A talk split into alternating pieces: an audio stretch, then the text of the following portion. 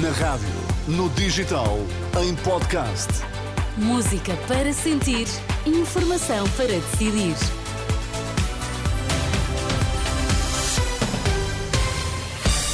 Vamos então às notícias das seis na Renascença com Ana Rita Borda d'Água. Para já os destaques, bom dia. Bom dia. JNDN e Jogo estão hoje ausentes das bancas, mas TSF retomou a emissão. Benfica vence Sporting Braga e segue nos quartos de final da Taça de Portugal. O jogo, o, aliás, o Jornal de Notícias, o Diário de Notícias e o Jogo não chegam esta quinta-feira às bancas após 24 horas de greve dos trabalhadores da Global Media pelos salários em atraso e a ameaça de despedimentos coletivos. Depois de um dia com os microfones desligados, a rádio TSF voltou a emitir eh, a emissão a partir da uma, aliás, a partir da meia-noite desta quinta-feira. Os trabalhadores da Global Media estiveram ontem em greve para exigir o pagamento do salário de dezembro e do subsídio de Natal e após a comissão executiva da Global Media, liderada por José Paulo Faf, ter anunciado que iria negociar com caráter de urgência rescisões com 150 a 200 trabalhadores.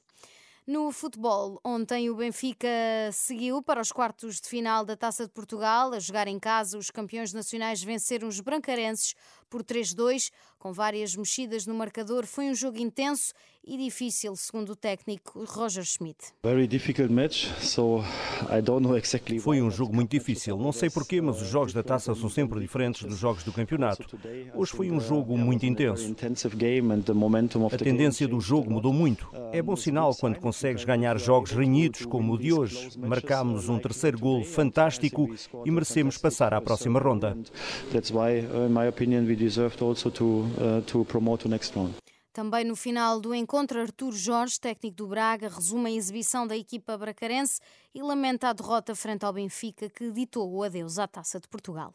Acabámos por ser afastados de uma competição que queríamos continuar a estar presente nela Fizemos aqui um jogo de, hum, com personalidade por parte do Sporting Braga, um jogo onde hum, tivemos uma entrada forte na primeira parte, uma primeira parte em que fomos eh, controlando tudo aquilo que era o jogo, o jogo do Benfica, não permitindo grandes ocasiões de gol. A verdade é que custa mais porque fiquei com a sensação de que a equipa trabalhou imenso.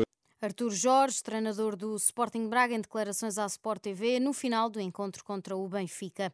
Também em frente seguem também a União de Leiria, Vizela e Gil Vicente e hoje Santa Clara Nacional pelas 6 da tarde e Vitória de Guimarães Penafiel pelas 8 e um quarto da noite vão decidir as duas últimas vagas nos quartos de final da Taça de Portugal.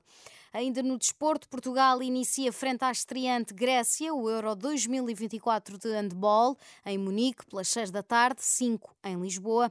Na sua oitava participação no Europeu, terceira seguida, os heróis do mar têm que terminar nas duas primeiras posições do Grupo F para chegar à fase principal.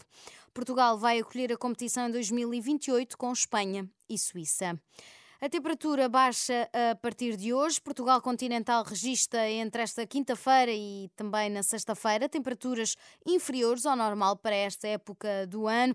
O país pode mesmo registrar 5 graus negativos no interior norte e centro, disse o Instituto do Mar e da Atmosfera, que em comunicado explica que Portugal tem vindo a ser influenciado por uma massa de ar polar.